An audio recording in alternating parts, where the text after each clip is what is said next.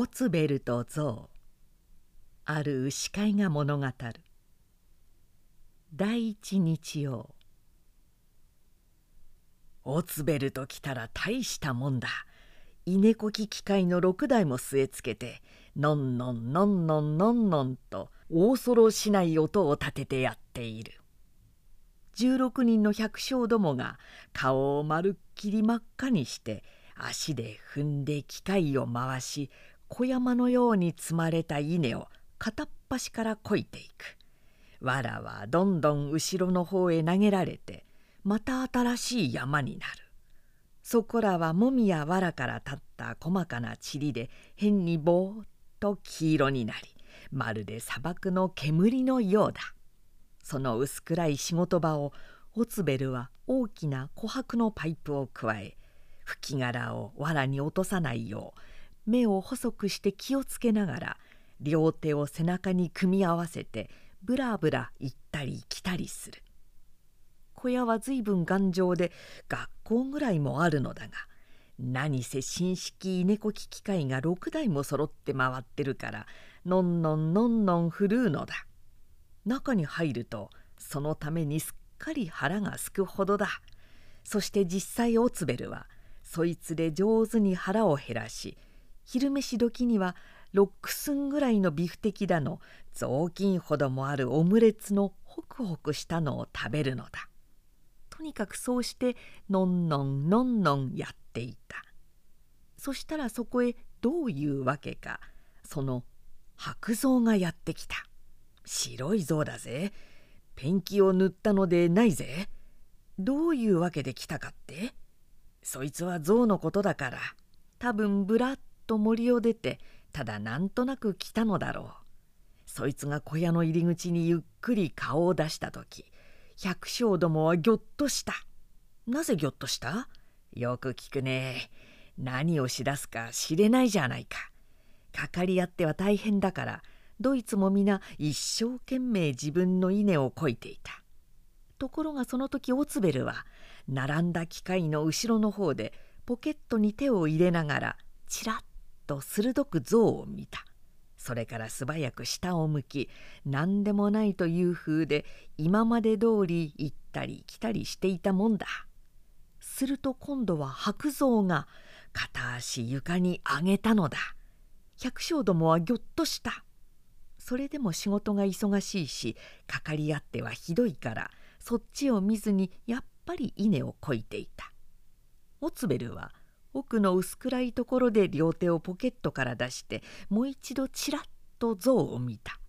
それからいかにも退屈そうにわざと大きなあくびをして両手を頭の後ろに組んで行ったり来たりやっていた。ところが象が威勢よく前足二つ突き出して小屋に上がってこようとする。百姓どもはギクッとしオツベルも少しぎょっとして大きな琥珀のパイプからふっと煙を吐き出した。それでもやっぱり知らない風でゆっくりそこらを歩いていた。そしたらとうとう象がのこのこ上がってきた。そして機械の前のとこをのんきに歩き始めたのだ。ところが何せ機械はひどく回っていてもみは夕立かあられのようにパチパチ象に当たるのだ。象はいかにもうるさいらしく小さなその目を細めていたがまたよく見ると確かに少し笑っていた。オツベルはやっと覚悟を決めて稲子き機械の前に出て象に話をしようとしたがその時象がとてもきれいなウグイスみたいないい声でこんな文句を言ったのだ「あダメだ。あんまりせわしく砂が私の歯に当たる」まったくもみはパチパチパチパチ歯に当たりまた真っ白な頭や首にぶっつかる。さあオツベルは命がけだ。パイプを右手に持ち直し度胸を据えてこう言った「どうだい？ここは面白いかい?」「面白いね」象が体を斜めにして目を細くして返事した「ずっとこっちにいたらどうだい？百姓どもははっとして息を殺して象を見た。オツベルは行ってしまってからにわかにガタガタ震え出す。ところが象はケロリとして「いてもいいよ」と答えたもんだ。そうかそれではそうしよう。そういうことにしようじゃないか。オツベルが顔をくしゃくしゃにして真っ赤になって喜びながらそう言った。どうだ？そうしてこの像はもうオツベルの財産だ。今に見たまえ。オツベルはあの白像を働かせるかサーカス団に売り飛ばすかどっちにしても万円以上儲けるぜ。第二日曜。オツベルと来たら大したもんだ。それにこの前稲子木小屋でうまく自分のものにした象も実際大したもんだ。力も二重馬力もある。第一見かけが真っ白で牙は全体きれいな象牙でできている。皮も全体立派で丈夫な象側なのだ。そして随分働くもんだ。けれどもそんなに稼ぐのもやっぱり主人が偉いのだ。おいお前は時計はいらないか。丸太で建てたその象小屋の前に来てオツベルは琥珀のパイプをくわえ顔をしかめてこう聞いた「僕は時計はいらないよ」象が笑って返事した「まあ持ってみろ。いいもんだ」こう言いながらオツベルはブリキでこさえた大きな時計を象の首からぶら下げた。なかなかいいね。象も言う。鎖もなくちゃダメだろう。オツベルと来たら100キロもある鎖をさ、その前足にくっつけた。うん。なかなか鎖はいいね。見足歩いて象が言う。靴を履いたらどうだろう。僕は靴など履かないよ。まあ履いてみろ。いいもんだ。オツベルは顔をしかめながら赤い張り子の大きな靴を象の後ろのかかとにはめた。なかなかいいね。象も言う。靴に飾りをつけなくちゃ。オツベルはもう大急ぎで400キロある分銅を靴の上からはめ込んだ。うん。なかなかいいね。象は二足歩いてみてさも嬉しそうにそう言った次の日ブリキの大きな時計とヤクザな紙の靴とは破け象は鎖と分銅だけで大喜びで歩いておった。すまないが税金も高いから今日は少し川から水を汲んでくれ。オツベルは両手を後ろで組んで顔をしかめて象に言う「ああ僕水を汲んでこよう。もう何杯でも汲んでやるよ。象は目を細くして喜んでその昼過ぎに50だけ川から水を汲んできた。そしてナッパの畑にかけた。夕方象は小屋にいて十羽の藁を食べながら西の三日の月を見て「ああ稼ぐのは愉快だね。さっぱりするね」と言っていたすまないが税金がまた上がる。今日は少し森から焚き木を運んでくれ。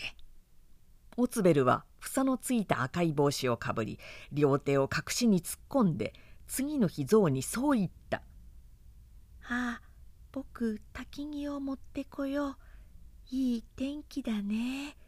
僕は全体森へ行くのは大好きなんだ」象は笑ってこう言ったオツベルは少しぎょっとしてパイプを手から危なく落としそうにしたがもうあの時は象がいかにも愉快な風でゆっくり歩き出したのでまた安心してパイプをくわえ小さな席を一つして百姓どもの仕事の方を見に行った。その昼過ぎの半日に象は900羽焚き木を運び目を細くして喜んだ。晩型象は小屋にいて葉っぱの藁を食べながら西の4日の月を見て「ああ生成したサンタマリア」とこう独り言したそうだその次の日だすまないが税金が5倍になった今日は少し火事場へ行って炭火を吹いてくれないか。あ吹いてやろう。本気でやったら僕もう息で石も投げ飛ばせるよ。オツベルはまたドキッとしたが気を落ち着けて笑っていた。ゾウはのそのそ火事場へ行ってべたんと足を折って座り不意後の代わりに半日炭を吹いたのだ。その晩ゾウは象小屋で七羽の藁を食べながら空の五日の月を見て「あ疲れたな嬉しいな。サンタマリア」とこう言った「どうだ。そうして次の日から象は朝から稼ぐのだ。藁も昨日はただ5羽だ。よくまあ5羽の藁などであんな力が出るもんだ。実際象は経済だよ。それというのもオツベルが頭が良くて偉いためだ。オツベルと来たら大したもんさ。第五日曜。オツベルかね。そのオツベルは俺も言おうとしてたんだがいなくなったよ。まあ落ち着いて聞きたまえ。前に話したあの像をオツベルは少しひどくしすぎた。仕方がだんだんひどくなったから象がなかなか笑わなくなった。時には少し赤い竜の目をしてじっとこんなにオツベルを見下ろすようになってきた。ある晩象は象小屋で三羽の藁を食べながら十日の月を仰ぎ見て「苦しいですサンタマリア」と言ったということだ。こいつを聞いたオツベルはことごと象に辛くした。ある晩象は象小屋でふらふら倒れて地べたに座り藁も食べずに十一日の月を見て「もうさよなら。サンタマリア」とこう言った「おや？なんだって？さよならだ?」月がにわかに象に聞く「えさよならです。サンタマリア」なんだいなりばかり大きくってからっきし育児のないやつだな。仲間へ手紙を書いたらいいや。月が笑ってこう言った「お筆も紙もありませんよ」象は細いきれいな声でしくしくしくしく泣き出した「空これでしょ」すぐ目の前でかいい子供の声がした。象が頭を上げてみると赤い着物の童子が立ってすずりと紙を捧げていた。象は早速手紙を書いた「僕はずいぶん目に遭っている。みんなで出てきて助けてくれ」童子はすぐに手紙を持って林の方へ歩いていった。石井の童子がそうして山に着いたのはちょうど昼飯ごろだった。この時山の象どもは更地の下の暗がりで碁などをやっていたのだが額を集めてこれを見た「僕はずいぶん目に遭っている。みんなで出てきて助けてくれ」象は一斉に立ち上がり真っ黒になって吠え出した。オツベルをやっつけよ。う議長の像が高く叫ぶと「おお出かけよ。うグラーガグラーガみんなが一度にこうする。さあもうみんな嵐のように林の中を泣き抜けて「グララーガグララーガ野原の方へ飛んでいく。どいつもみんな気違いだ。小さな木などは根こぎになりやぶや何かもめちゃくちゃだ。ぐわぐわぐわぐわ花火みたいに野原の中へ飛び出した。それから何の走って走ってとうとう向こうの青くかすんだ野原の果てにオツベルの屋敷の黄色な屋根を見つけると象は一度に噴火した。グララーガグララーガその時はちょうど1時半オツベルは川の寝台の上で昼寝の盛りでカラスの夢を見ていたもんだ。あまり大きな音なのでオツベルの家の百姓どもが門から少し外へ出て小手をかざして向こうを見た。林のような像だろう。汽車より早くやってくる。さあまるっきり血の気も失せて駆け込んで「旦那象です。押し寄せやした旦那象です」と声を限りに叫んだもんだ。ところがオツベルはやっぱり偉い。目をパッチリと開いた時はもう何もかも分かっていた「おい象のやつは小屋にいるのか？おるおるおるのか？よし戸を閉めろ戸を閉めるんだよ。早く象小屋の戸を閉めるんだ。よし早く丸太を持ってこい。閉じ込めちまえ畜生めジタバタしやがるな。丸太をそこへ縛りつけろ。何ができるもんか。わざと力を減らしてあるんだ。よし。もう56本持ってこい。さあ大丈夫だ。大丈夫だと思う。慌てるなったらおいみんな。今度はもんだ。もう閉めろ。勘抜きを変え。突っ張り突っ張り。そうだ。おいみんな心配するなったらしっかりしろよ。オツベルはもう支度ができてラッパみたいないい声で百姓どもを励ました。ところがどうして百姓どもは気が気じゃない。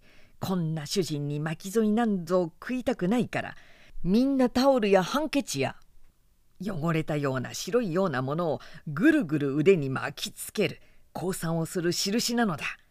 オツベルはいよいよ躍起となってそこら辺りを駆け回る。オツベルの犬も気が立って火のつくように吠えながら屋敷の中を馳せ回る。間もなく地面はぐらぐらと揺られそこらはバシャバシャ暗くなり象は屋敷を取り巻いた。ぐららーぐぐららーぐその恐ろしい騒ぎの中から「今助けるから安心しろよ」優しい声も聞こえてくる「ありがとう。よく来てくれて。本当に僕は嬉しいよ」象小屋からも声がするさあそうすると周りの象は一層ひどくグララーガグララーガ塀の周りをぐるぐる走っているらしくたびたび中から怒って振り回す花も見える。けれども塀はセメントで中には鉄も入っているからなかなか象も壊せない。塀の中にはオツベルがたった一人で叫んでいる。百姓どもは目もくらみそこらをうろうろするだけだ。そのうち外の象どもは仲間の体を台にしていよいよ塀を腰かかる。だんだんに言うと顔を出す。そのしわくちゃで灰色の大きな顔を見上げた時オツベルの犬は気絶した。さあオツベルは打ち出した。6連発のピストルさ。ドン。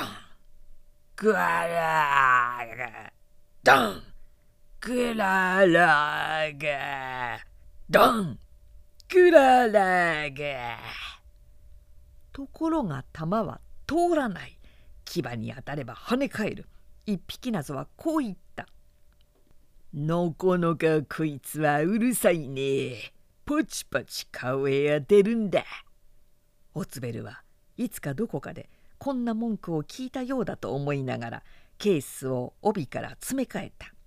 そのうち象の片足が塀からこっちへはみ出した。それからもう一つはみ出した。5匹の象がいっぺんに塀からどっと落ちてきた。ホツベルはケースを握ったままもうくしゃくしゃに潰れていた。